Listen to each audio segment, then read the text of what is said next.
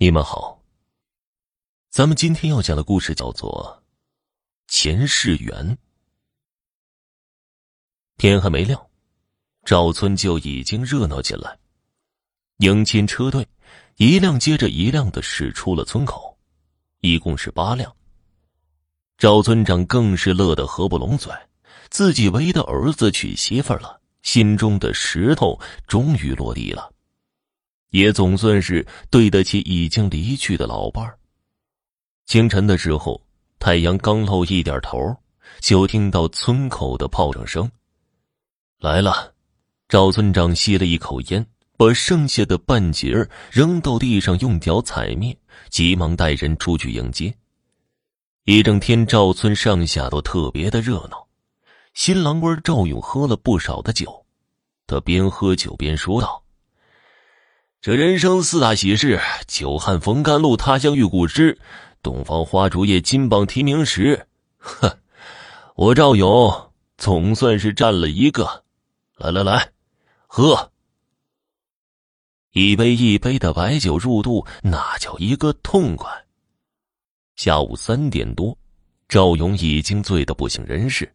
赵村长让人把赵勇给抬到炕上，他做了一个梦。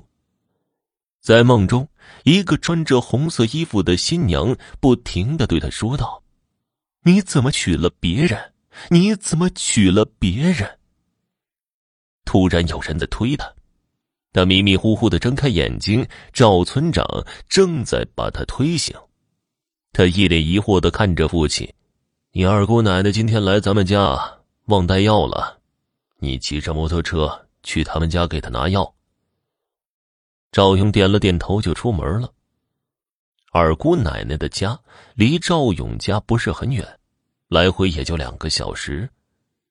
可是这已经过去四个小时了，赵勇还没有回来，打电话也没人接，家里人都很着急。这个时候，赵勇的堂弟连跑带哭的从外面回来，说赵勇出事了。一群人来到事发地，发现赵勇已经死了，他是撞到树上死的，摩托车都撞碎了。在农村，有好多人都是先结婚再领证，赵勇就是其中一个。新娘家知道赵勇出事儿了，当天连夜就把新娘给接回去了，这无疑是雪上加霜。赵家一天内经历了大喜大悲。离赵勇出事已经三个月了，人们也慢慢的淡忘了这件事儿。这天，赵勇的二婶在地里干活摊晚了，他骑着自行车伴着月光往家走。当他路过赵勇出事的地方的时候，看见在赵勇撞死的那棵树旁有个人影吓得他加快了速度。人影突然挡在了他的车前，正是赵勇。二婶吓得脸色苍白，出了一身的汗。二婶，你别怕，我有话对你说。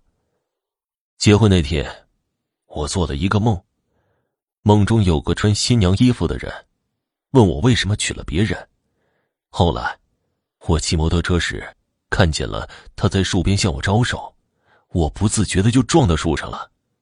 我死后才知道，我俩本来前世就应该在一起的，可是，也是在结婚时出了事儿。现在我俩在阴间能在一起，我已经心满意足了。只是我希望，我们俩能葬在一起。